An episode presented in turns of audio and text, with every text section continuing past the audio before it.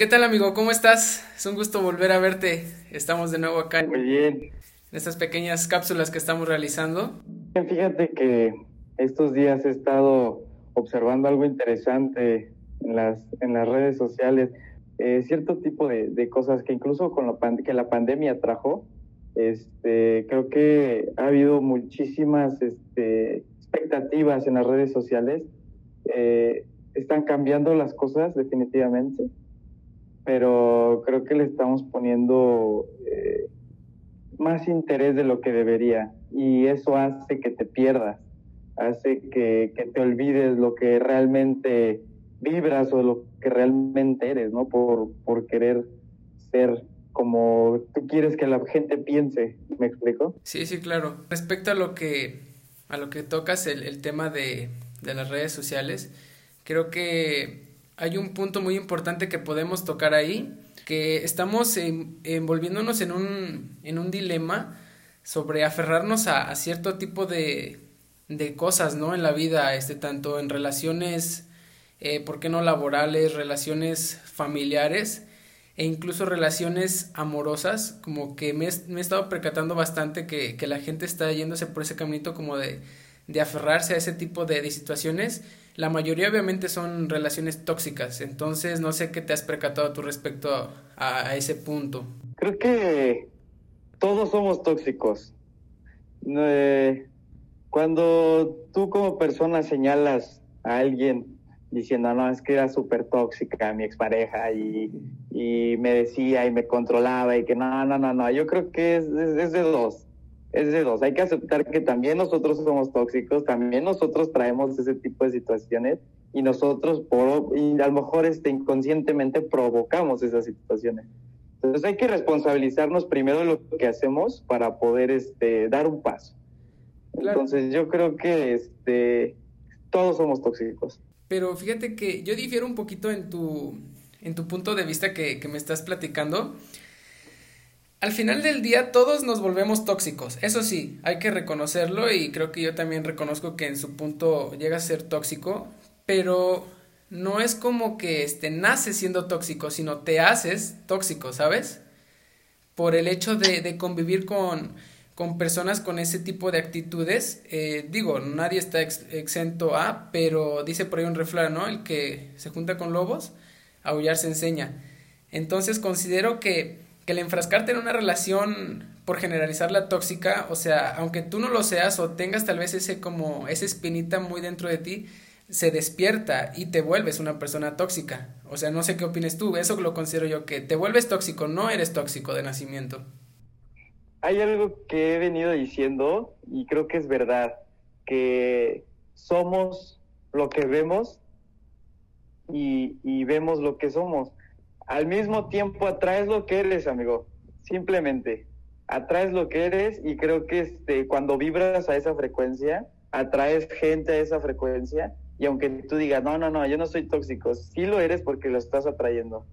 Entonces yo, creo que hay que hacer un poco introspección a eso y trabajar en uno mismo para poder este, superar ese tipo de, de relaciones. Y hablo en general, relaciones amorosas, de amistad, laboral, familiar Sí, claro, y fíjate que, que como tú lo comentas, eh, hablando de, de, todo ese tipo de, de, situaciones, podríamos tocar un poquito el tema de, de lo que venimos platicando, ¿no? El, el, aferrarnos. ¿Por qué, a pesar de que somos tóxicos y estamos tal vez en una relación tóxica, ¿por qué decidimos quedarnos ahí? Y no nos quedamos un día o dos, nos quedamos meses, incluso años, o sea, y no hablo de un año o dos, o sea, cinco, seis, siete, llegas al matrimonio, tienes hijos y sigue siendo una relación súper tóxica que hay casos, este, por hacerlos a un lado, de que hay personas que logran superar esa situación y llegan a una estabilidad al, final del camino, pero creo que la mayoría en estos tiempos estamos aferrados y, este, y nos, nos encanta ese tipo de, de situaciones, ¿sabes? Me he percatado que este, en las redes sociales por ahí hice una pequeña encuesta el otro día y me, me intriga saber cómo la gente este, tiene diferentes puntos de vista y eso es muy genial, ¿no? Que, que la gente, todos pensamos distinto, pero algo que, que se repite muy, con mucha frecuencia, o sea, las personas que contestaron por ahí una pregunta que, que hice era de que, ¿por qué creen que las personas este, se quedan ahí, ¿no? ¿Por qué te aferras a, a, tener una relación? Y otra pregunta también que por ahí este, compartiera de que, ¿cómo es posible que personas en un lapso de cuatro a cinco meses llegan a tener de tres a cuatro relaciones, o sea, sentimentales? Y, y la pregunta que se, más bien, perdón, la respuesta que se repetía, valga la redundancia, es que no tienen amor propio y les encanta vivir de expectativas. Eso es lo que la mayoría de personas me comentó, o sea, dice, es que no tienen amor propio, no se valoran ellos mismos y viven o vivimos de expectativas. Entonces, es algo muy este muy real, ¿sabes? Porque esto las redes sociales le ha dado un, boom en lo que es la cuarentena porque no tenemos nada que hacer, no podemos salir, tal vez en las tareas te puedes encerrar unas 3, 4 horas este cuestiones de la escuela y así que, que ahorita empezó el semestre, pero fuera de eso tienes todo un día libre, toda una tarde libre para, para enfrascarte en ese mundo de lo que es las redes sociales y realmente están teniendo un, un efecto muy muy grande. En algunos un efecto benéfico, pero en la mayoría es algo dañino porque nos empezamos a crear expectativas y tocando el tema del amor, ¿no? Vamos a enfocarnos un poquito en eso.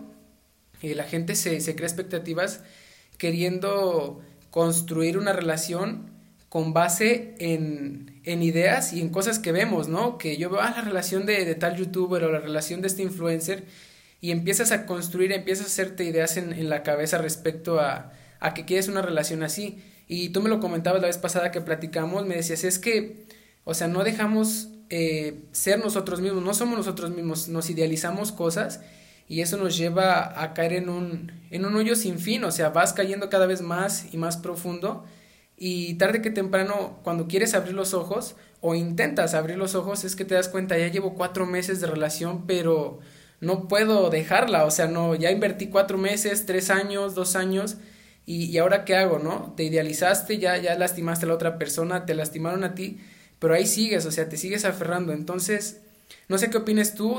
Pues mira, tuve diferentes respuestas, desde el por, por tontos pero hubo una respuesta que, que me gustó mucho, que, que, dice que por miedo.